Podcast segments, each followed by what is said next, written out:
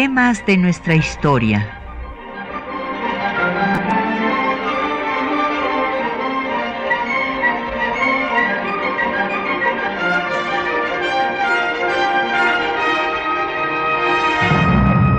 Un espacio que difunde el conocimiento del pasado para comprender nuestro presente. Programa a cargo de la maestra Patricia Galeana.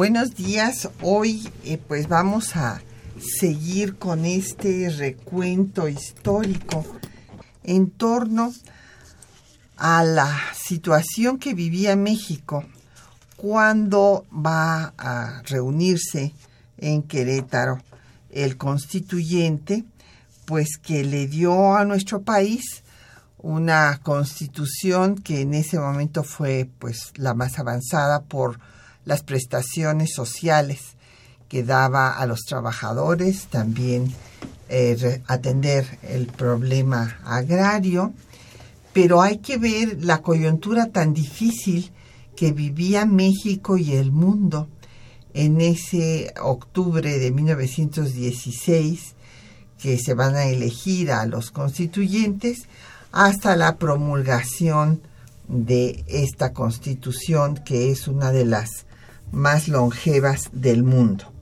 Y pues tenemos el gusto de que nos acompañe en cabina el doctor Felipe Ávila. Eh, bienvenido Felipe. Gracias Patricia. Qué bueno que estés aquí con nosotros. Y nuestros radioescuchas pues saben que como cada viernes tenemos libros a su disposición para que profundicen en los temas que tratamos. En esta ocasión les vamos a dar la cronología de la revolución del Instituto Nacional de Estudios Históricos de las Revoluciones de México, que justamente concluye en el 1917, porque pues este es un momento culminante del proceso revolucionario y eh, por eso es que eh, pues llega hasta esta culminación. Es una obra que coordinó Pablo Serrano. Y también tenemos otra publicación del Instituto Mexicano, el Instituto Nacional de Estudios Históricos de las Revoluciones de México, que habla de la situación de nuestro país en sus eh, relaciones con el mundo. Cien años de política exterior mexicana es una obra de Juan Carlos Mendoza Sánchez, eh, que pues me da mucho gusto darla aquí porque pues con Juan Carlos fuimos compañeros de Cancillería hace muchos años.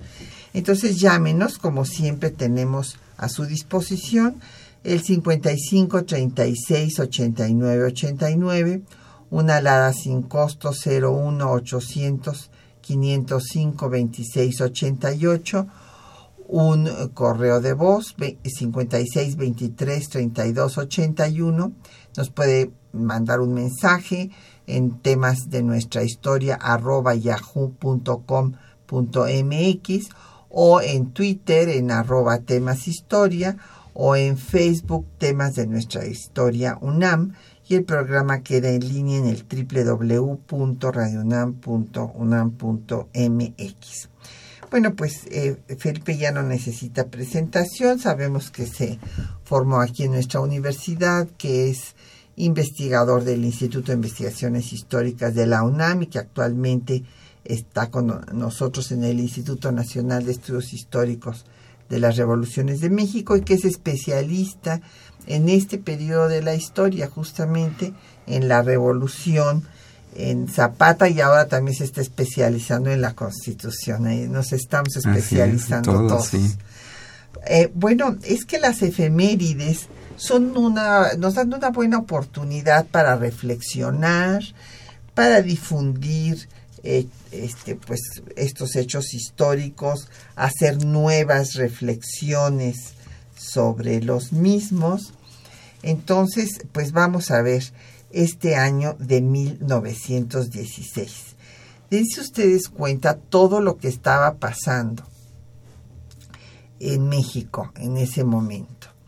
Estaba la expedición punitiva, que recordarán ustedes que a partir del ataque que hizo en marzo eh, Villa a Columbus, pues unos días después mandaron cinco mil hombres originalmente al mando de Pershing para agarrar a Villa. Eh, ante esto, eh, pues Carranza rechazó semejante acto violatorio de la soberanía nacional porque él había empezado a negociar señalando que eh, pues habría que firmar un convenio para que pudieran pasar las tropas de los dos países eh, en la frontera, no, mal, no más de mil hombres y no más de cuántos kilómetros de la frontera. Diez millas. Tres millas de la frontera, o sea, no adentrarse en el territorio nacional. Y entonces, pues evidentemente Estados Unidos metió cinco mil originalmente y se adentró mucho más de, las millas este, planteadas y además sin que hubiera convenio.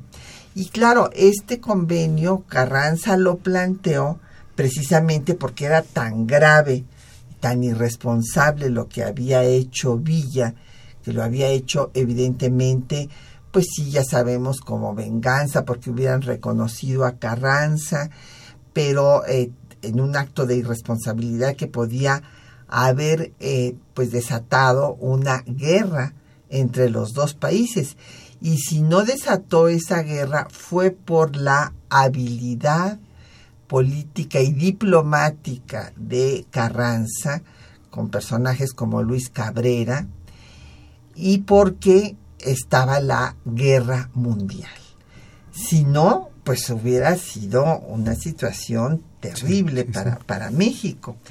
Pero además de todo esto, pues tenemos a los villistas y los zapatistas, o sea, Villa con Pershing aquí, toda la bola de americanos, y seguía atacando diferentes poblaciones, toma Camargo este, en esas fechas precisamente, y los zapatistas pues siguen en pie de lucha en Morelos, toman Cuautla, y además Zapata declara que Carranza ya está liquidado, que está próximo a caer, pues porque eh, se ha cerrado la Casa del Obrero Mundial, ha suspendido garantías, en fin, y ante toda ese, en ese escenario, eh, Carranza, y ahí es donde se nota pues el temple de un hombre de Estado.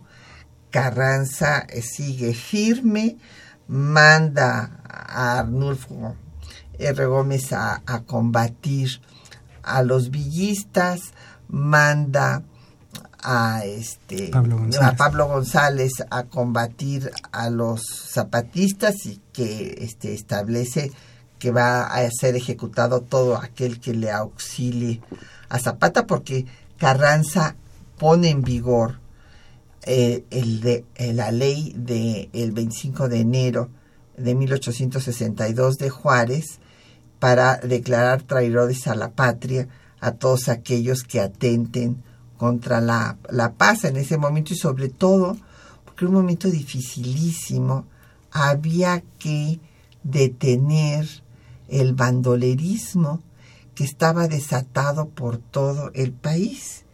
Entonces, repito, no, no solamente hace todo esto, sino que sigue dando decretos, leyes, establece la no reelección y va a normar cómo debe ser el escudo nacional, porque déjenme decirles que los artistas pues interpretaban al escudo según su creatividad, entonces a veces ponían al águila eh, con las eh, alas abiertas de frente, otras veces lo ponían de lado, entonces, pues eh, desde luego a Carranza le parece que esto es un caos y que hay que poner orden en todo el país, empezando por el escudo nacional. Así es que establece la forma en la que debe estar el águila, que es la que ha prevalecido en nuestro escudo hasta la fecha. Sí, sin duda. Eh, creo que has hecho un muy buen resumen de lo complicado que estaba el panorama nacional e internacional en 1916. Eh, señalaría también al respecto que una, una de las principales preocupaciones de, de Venustiano Carranza era la situación económica. Después de seis años de guerra civil, después de luchar contra la dictadura porfirista, la de eh, Victoriano Huerta, de la guerra civil entre los revolucionarios, la economía estaba en buena medida devastada.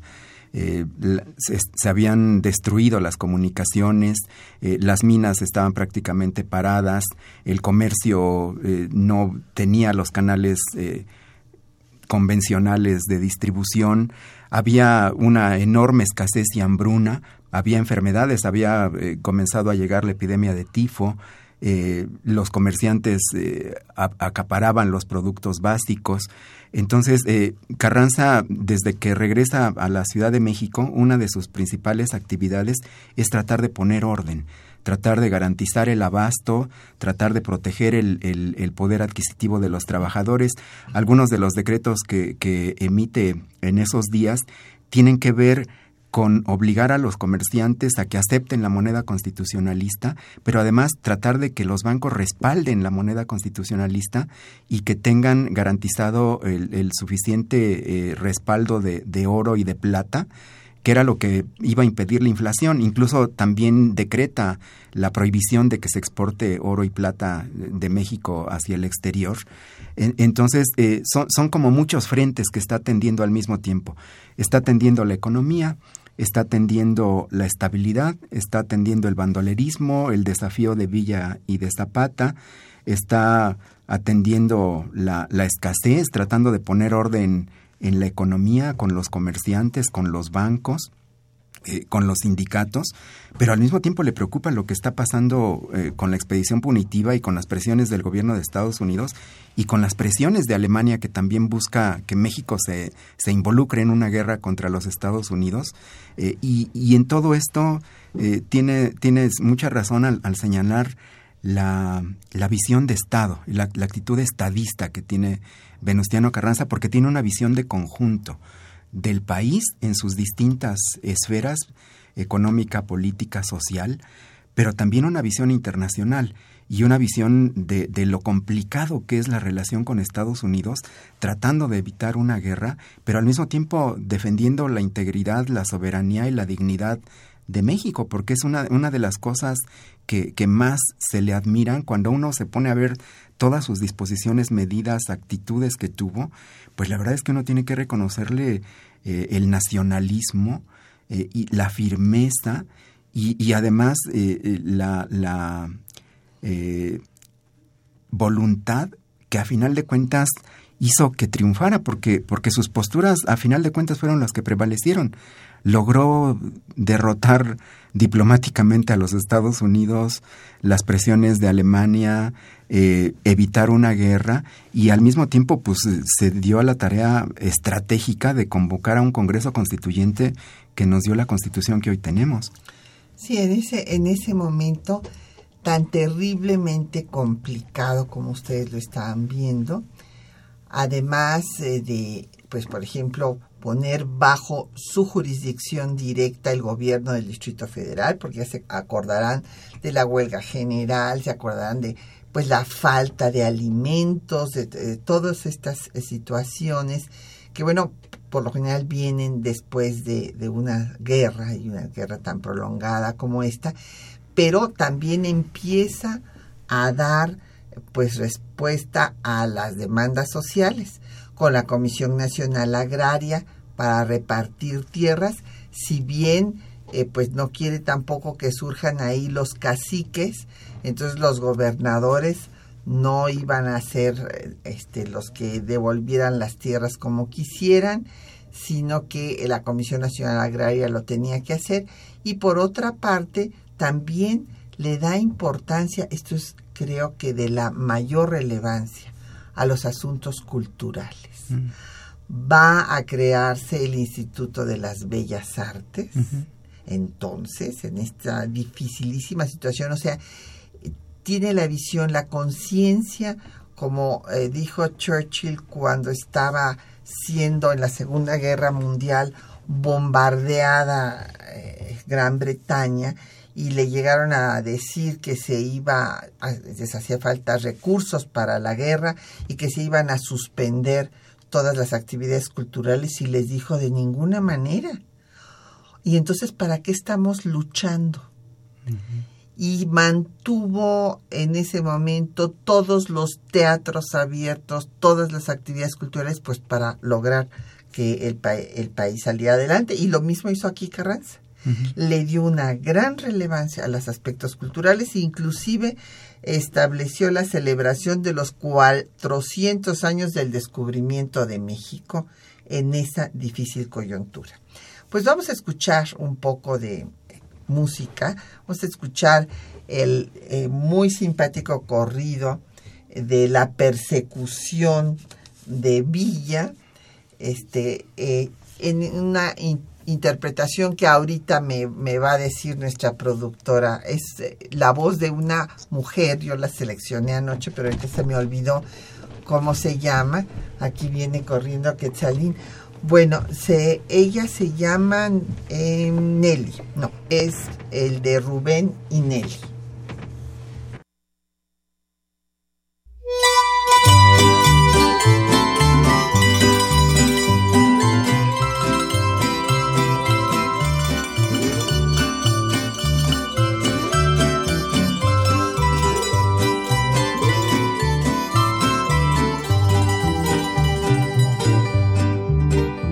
Nuestro México, febrero 23. Dejó Carranza pasar americano, dos mil soldados, doscientos aeroplanos, buscando a Villa por todo el país. Comenzaron a mandar expediciones, los aeroplanos comenzaron a y variadas direcciones, buscando a Villa, queriéndolo matar. Los soldaditos que vinieron desde Texas a Pancho Villa no podían encontrar, muy fatigados de ocho horas de camino, los pobrecitos se querían regresar. Los de a caballo no podían ni sentarse y los de a pie no podían caminar. Entonces Villa les pasó en aeroplano y desde arriba les gritaba goodbye.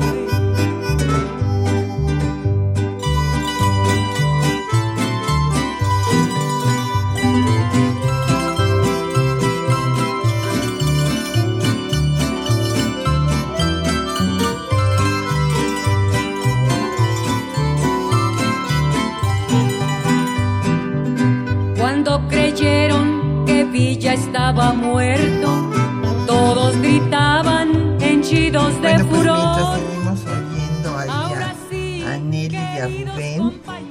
Eh, pues nos han llegado ya muchos comentarios, eh, sobre todo pues felicitaciones al programa, muchísimas gracias.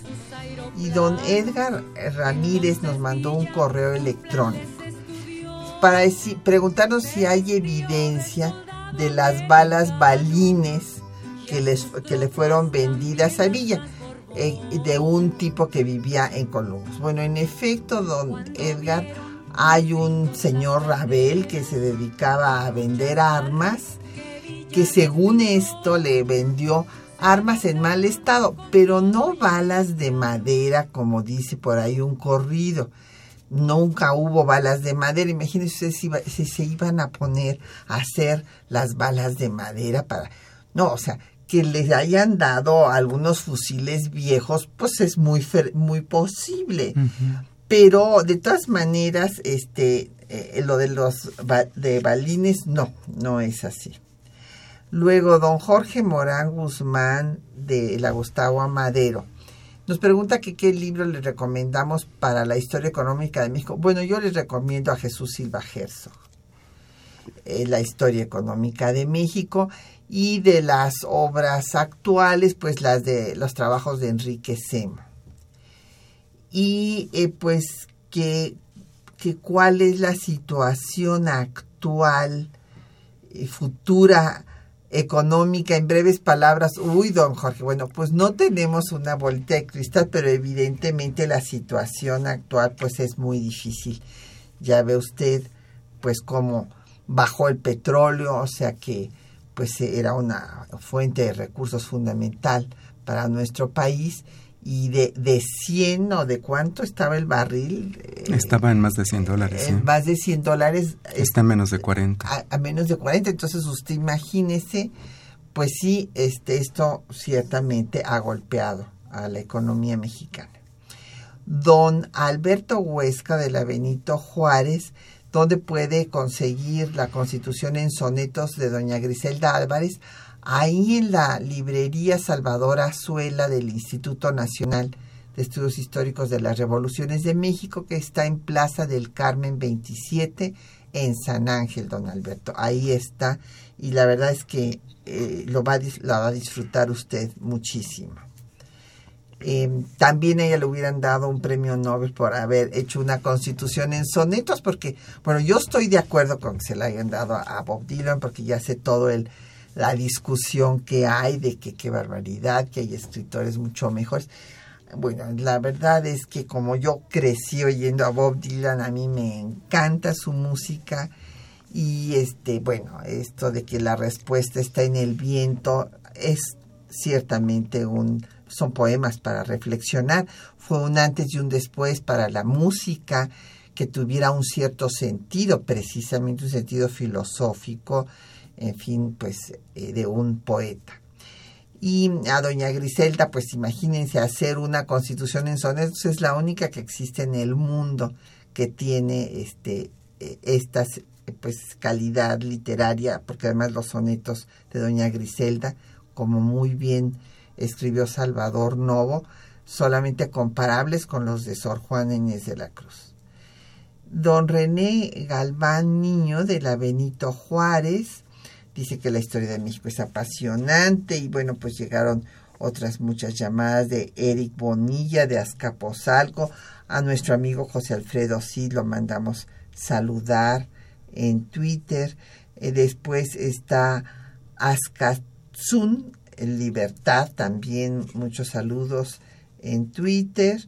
Y eh, Guero Guero también por correo electrónico. Bueno, pues regresemos a ver otra situación que fue muy, muy compleja.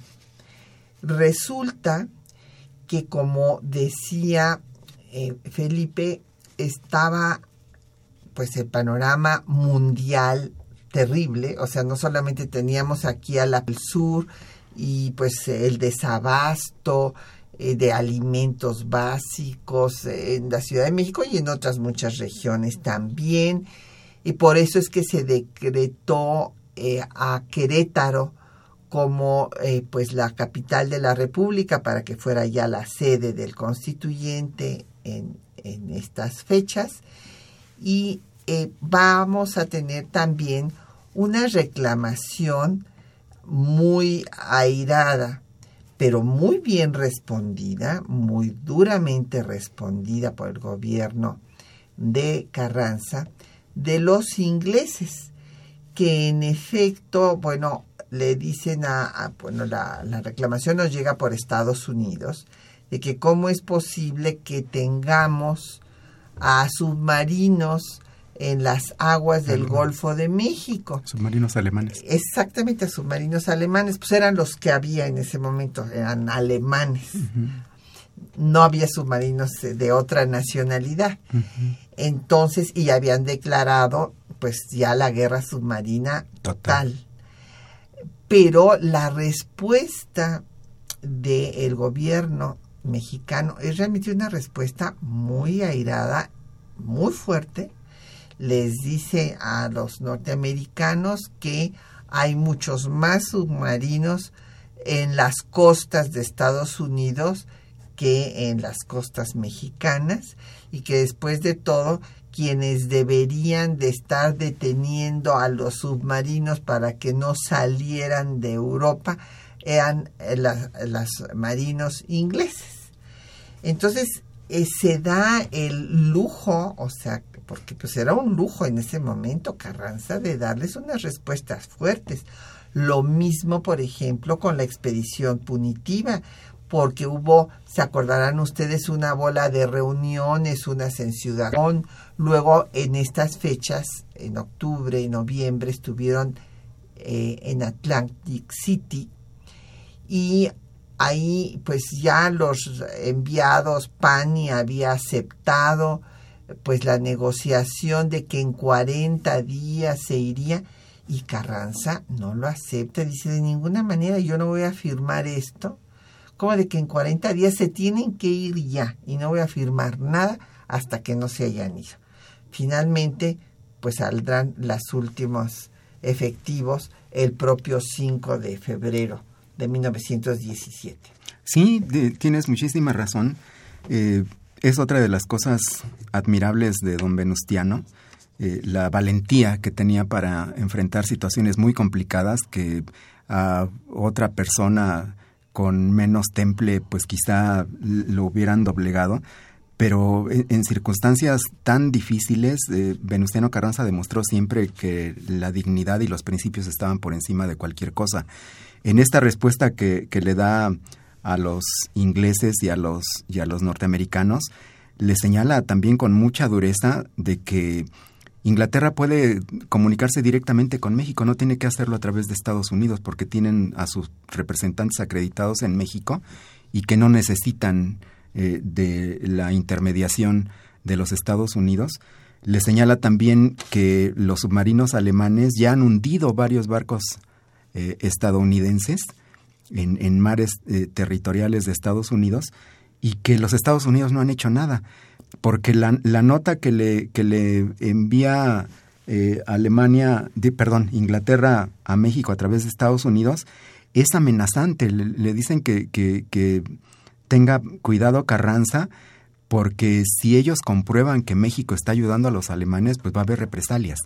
Entonces Carranza les dice que eso es totalmente falso y que tienen más responsabilidad ellos de que los submarinos alemanes estén aquí, pues en, a la vuelta de, de, México y de Estados Unidos, ¿no? Que, se preocupen más bien de, atender eso y, y rechaza que, que, pueda haber represalias contra México, defendiendo eh, la, Convención de, de Ginebra que establece las garantías y los derechos de los países neutrales como México, que México había declarado abiertamente su neutralidad ante la Primera Guerra Mundial.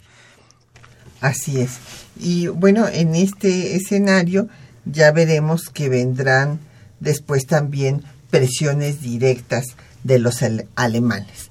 Pero vamos a escuchar eh, los textos que les seleccionamos para esta mañana, donde pues verán ustedes pues este final de 1916 y el principio de 17 eh, que es, es admirable. Fíjense que esta vocación que hay que reconocer por parte de esas generaciones de políticos mexicanos que en los momentos más difíciles consideran fundamental el establecimiento de un marco jurídico, de un marco legal. Hay que ver a los, a los constituyentes que tienen toda nuestra admiración de 14, que perseguidos por los realistas, asalto de mata, hicieron una constitución impecable, y además un puñado de, de, constituyentes, no fueron más de 19 los que lo hicieron, de 242 artículos, perfectamente bien estructurada, la parte de principios, la parte eh, eh, orgánica del funcionamiento del Estado, y bueno, después cuando se están entrando los norteamericanos a la Ciudad de México y el constituyente está restableciendo en 47 la constitución de 24, fue otro momento dificilísimo para el país. Y en esta situación pues no, no lo es menos, o sea, con la guerra civil aquí, Estados Unidos en tono amenazante, intervencionista, invadiendo el territorio nacional, Alemania queriendo llevar a México a que entre en la guerra y bueno, se está legislando para restablecer el orden constitucional. Vamos a escuchar.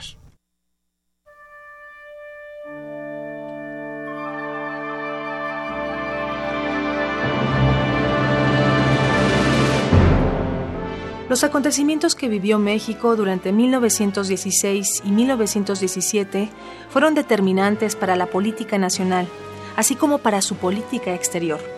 Hagamos un breve recorrido. El 2 de febrero de 1916, el primer jefe, Venustiano Carranza, expidió el decreto que estableció la capital de la República en la ciudad de Querétaro. Para organizar debidamente la administración pública, antes de que se restablezca el orden constitucional, los poderes deben tener asiento en el lugar de la República, donde los miembros que la integran puedan dedicarle el tiempo y el esfuerzo que ella reclama y que la ciudad de Querétaro, a juicio de esta primera jefatura, reúne las condiciones que para ello se requiere.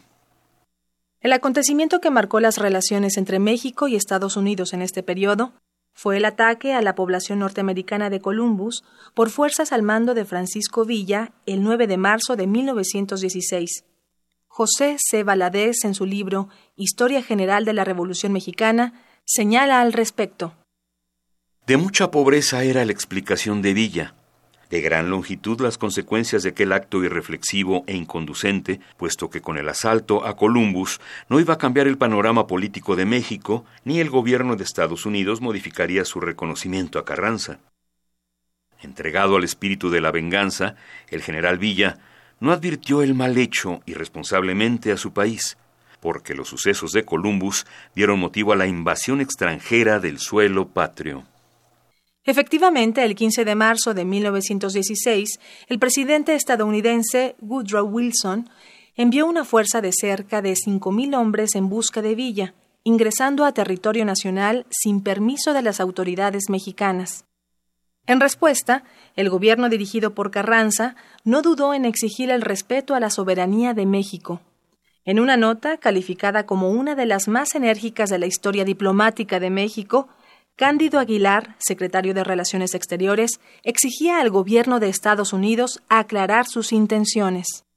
El gobierno y el pueblo mexicanos necesitan saber a qué atenerse. Quieren estar seguros de los sinceros anhelos de amistad entre los dos pueblos.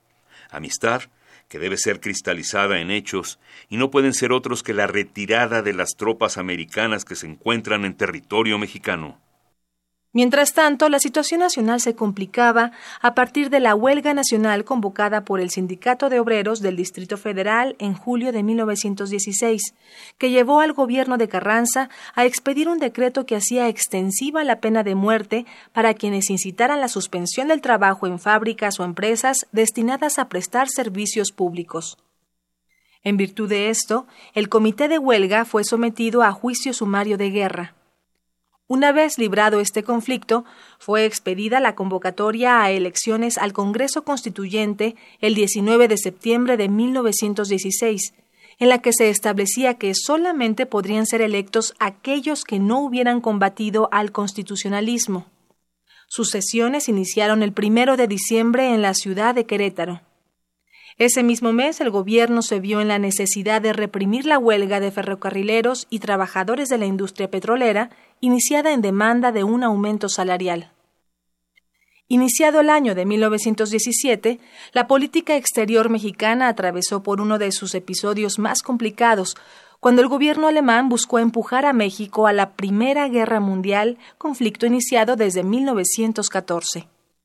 El ministro de Relaciones Exteriores de Alemania, Arthur Zimmermann, a través de un telegrama fechado el 16 de enero de 1917, expuso el ofrecimiento de su gobierno. Proponemos a México una alianza sobre las siguientes bases. Hacer juntos la guerra. Declarar juntos la paz. Aportaremos abundante ayuda financiera y el entendimiento por nuestra parte de que México ha de reconquistar el territorio perdido en Nuevo México, Texas y Arizona. Los detalles del acuerdo quedan a su discreción.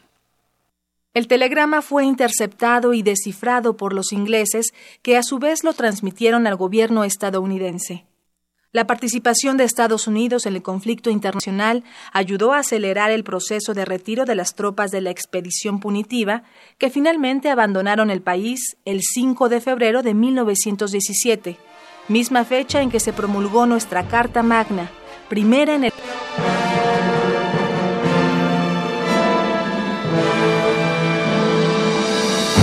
Bueno, pues nos han seguido llegando muchas preguntas, eh, pero este vamos a ver si les damos respuesta a, todas para continuar con el, tema del telegrama Zimmerman, que es muy importante.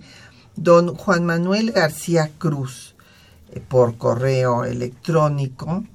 Ah, bueno, él es estudiante de historia de la Facultad de Filosofía y Letras. Ah, pues muy bien, es nuestra facultad gracias, este, Juan Manuel, por estarnos eh, sintonizando. Y bueno, pues está muy bien aquí la pregunta para Felipe Ávila de qué comentó, qué reacción tuvo Zapata frente a la, a la invasión de Villa a Columbus. Bueno, eh, la actitud de Zapata fue eh, más o menos homogénea desde los años anteriores. Zapata, para él lo principal era llevar a cabo su revolución y acabar con el gobierno de Venustiano Carranza.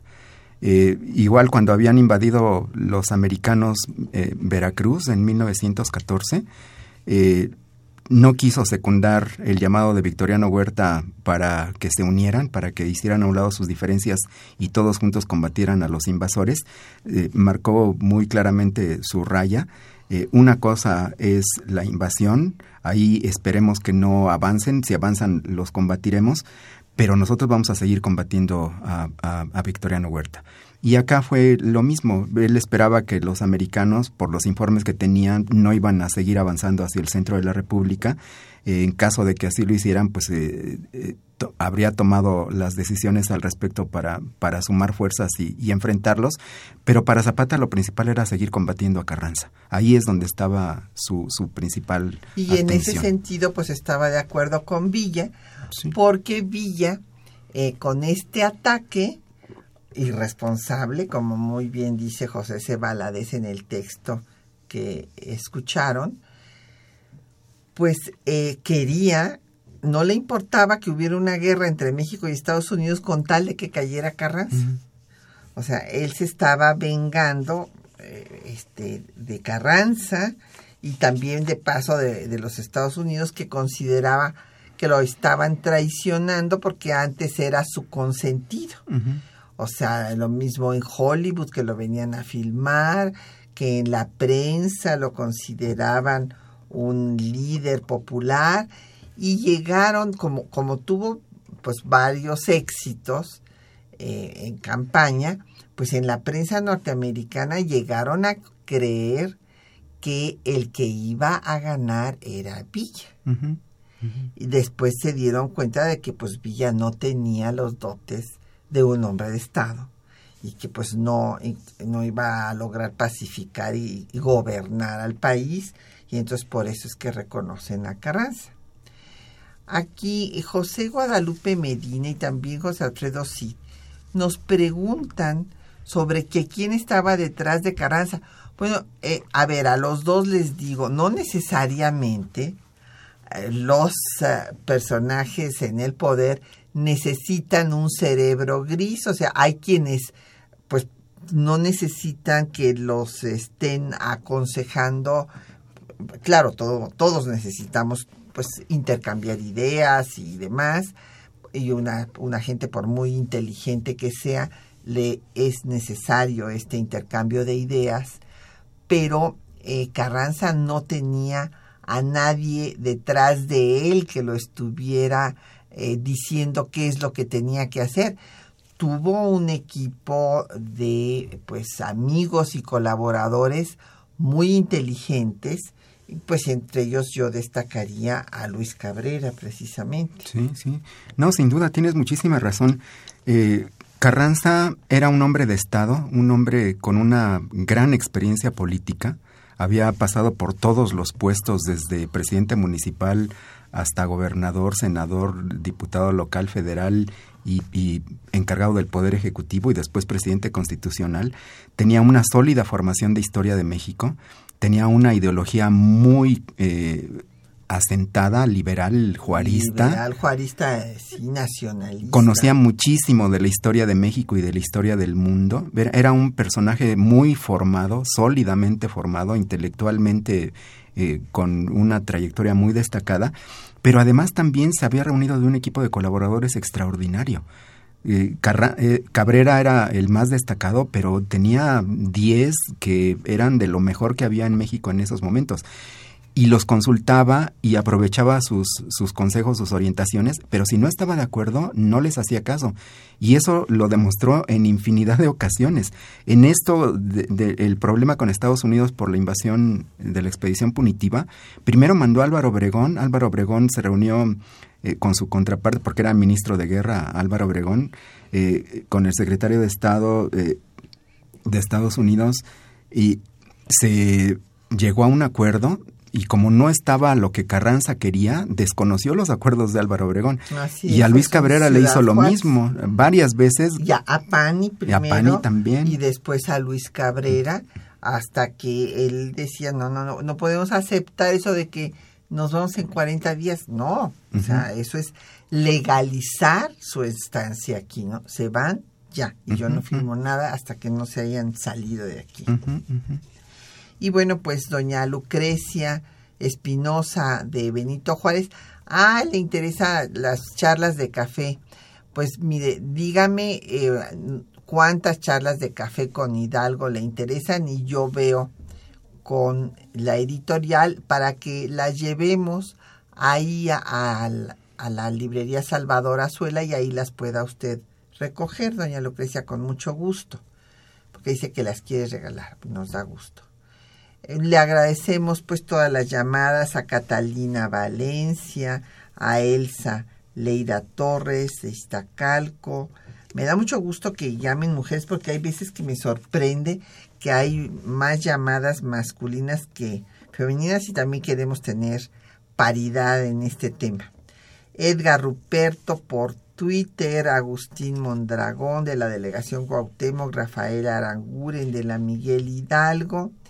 Y bueno, pues vamos a, tocar, aunque sea brevemente, el tema del telegrama Zimmerman, que pues fue muy significativo porque le ayudó a Woodrow Wilson para que eh, los estadounidenses ah, eh, ya eh, pues los europeos Gran Bretaña y Francia y Rusia porque habían formado una pues alianza ahí en un entente entre los tres querían que Estados Unidos se sumara en contra de los alemanes, pero eh, pues Estados Unidos todavía no había entrado a la guerra en estas fechas y el telegrama Zimmermann les va a servir para este propósito.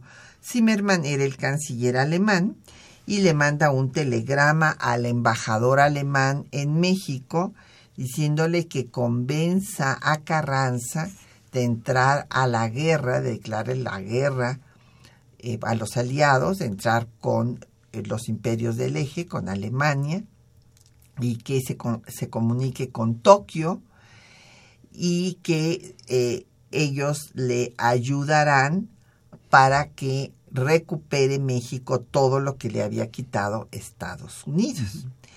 Este telegrama lo van a descifrar los ingleses y se lo mandan a Estados Unidos y Woodrow Wilson lo publica.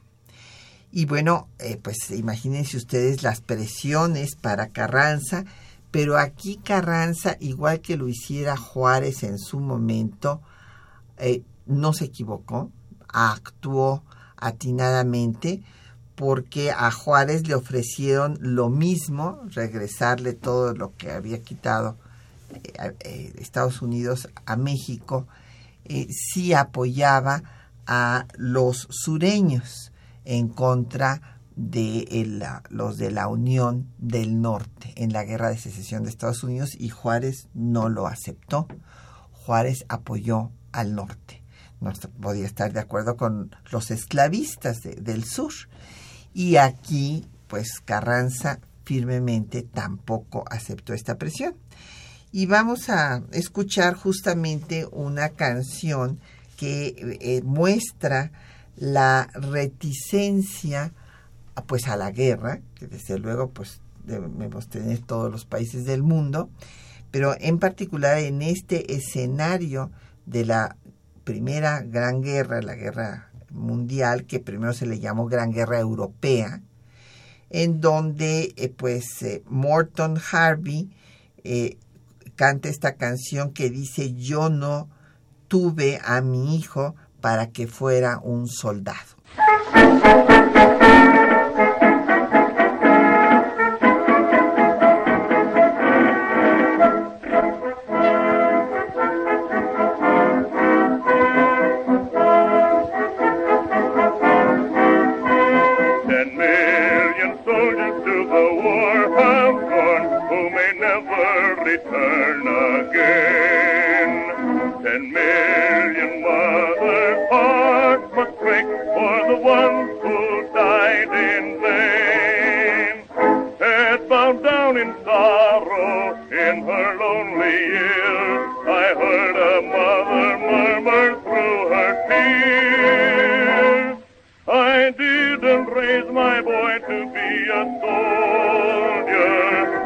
brought him up to be my pride and joy.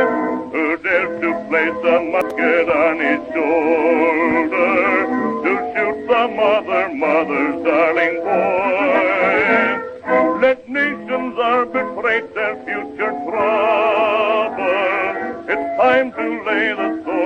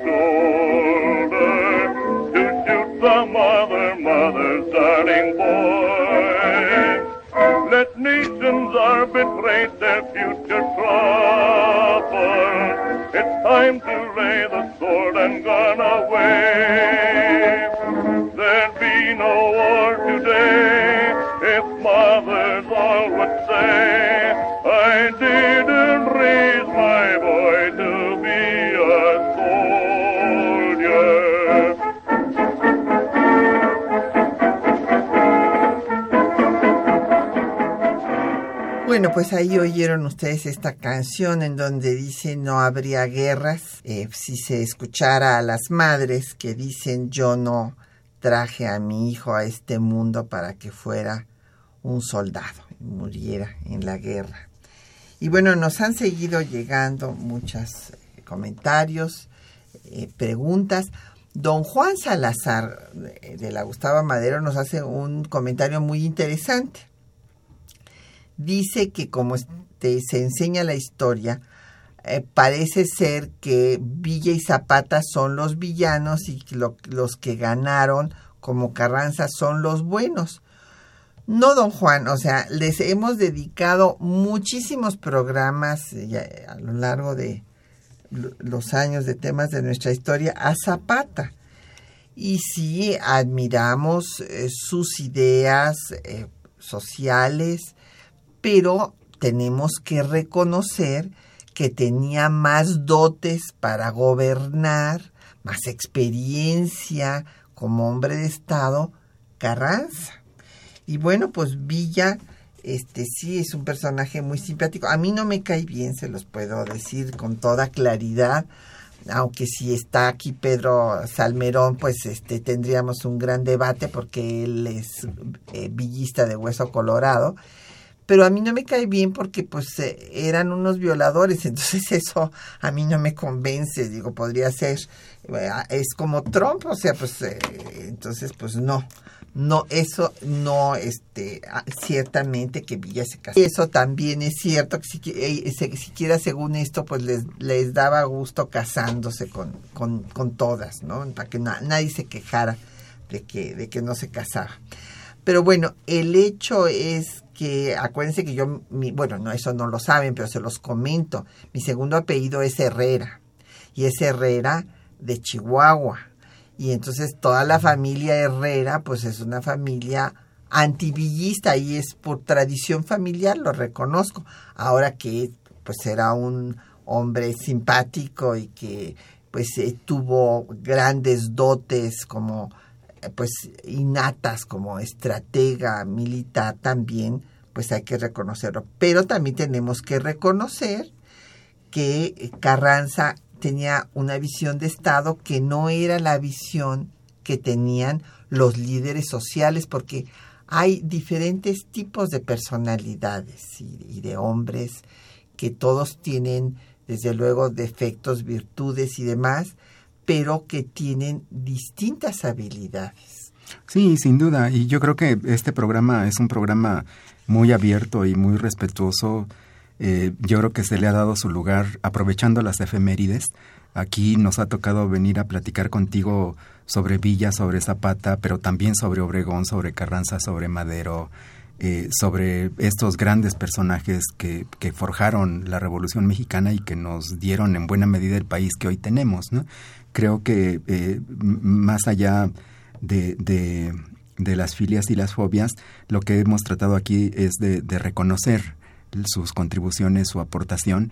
Y desde luego yo creo que tienes razón tanto en señalar la estatura de estadista de Venustiano Carranza, que en parte fue algo que le ayudó a ganar, a ser el triunfador en la revolución, pero también hemos señalado las, las importantes contribuciones del villismo y del zapatismo a la reforma agraria, a la revolución, a, haber derrotado a la dictadura de, Victoriano Huerta, y que muchas de estas ideas sociales, de estos líderes sociales, fueron recuperadas por el Congreso Constituyente y, les dieron una forma más acabada, más institucional, eh, más estratégica hacia el futuro, ¿no?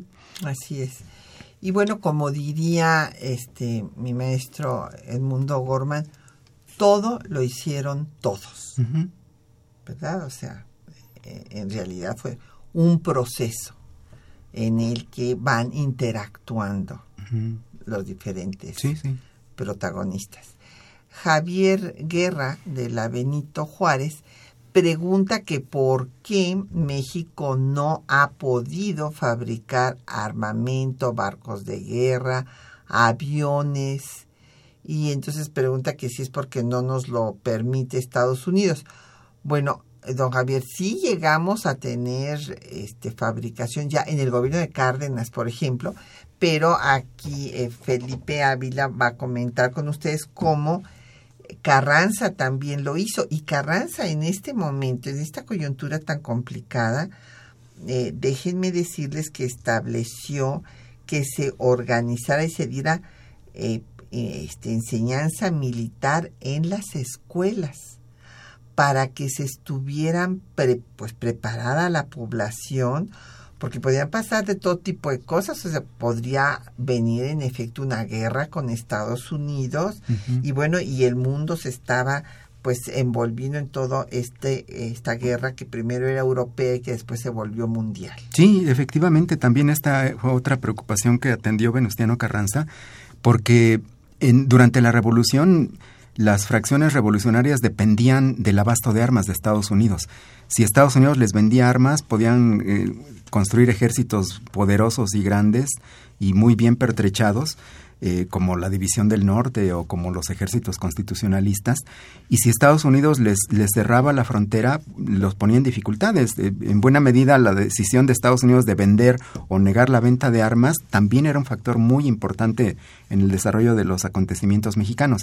Entonces, para no estar dependiendo de, de, de Estados Unidos, de, su buena disposición o no, eh, pues México tenía que ser autosuficiente. Y, Carranza comenzó a establecer y a fortalecer eh, la Fábrica Nacional de Armamento, dependiendo directamente de la Secretaría de Guerra.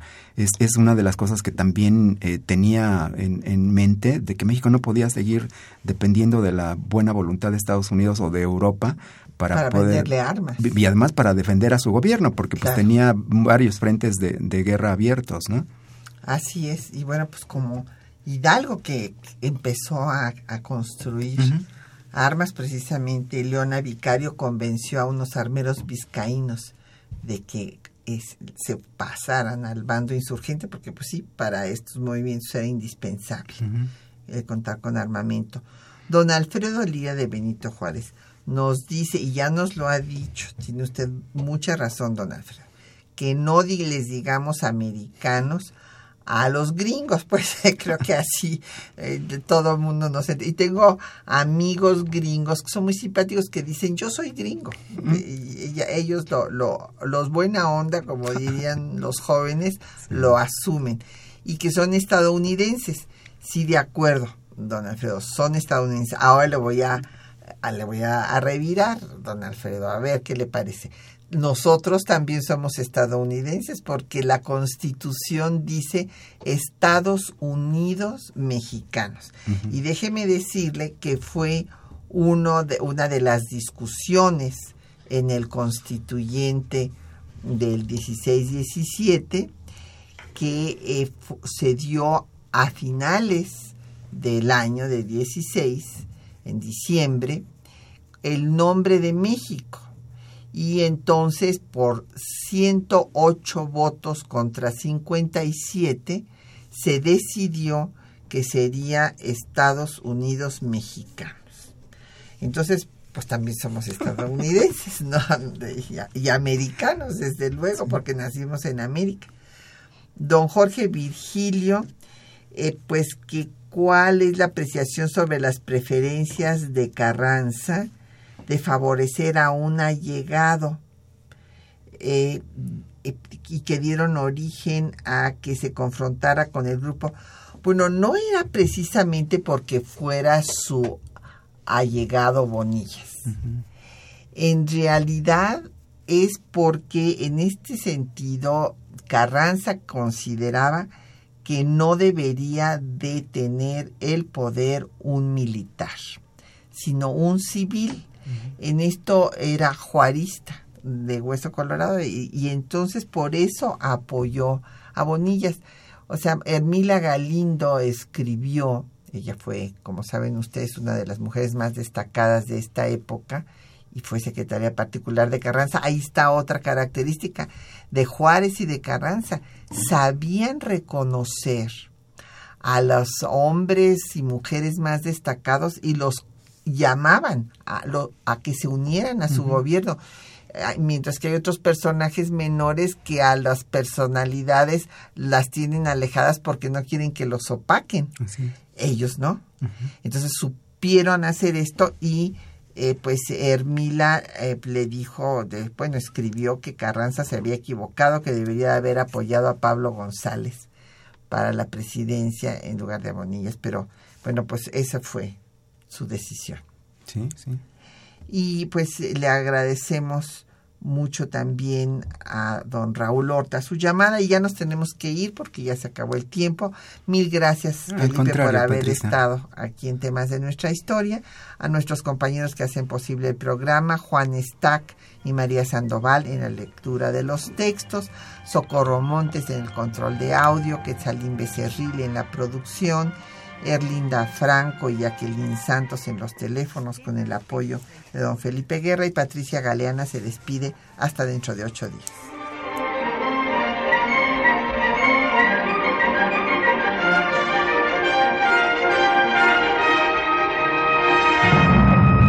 Un espacio que difunde el conocimiento del pasado para comprender nuestro presente.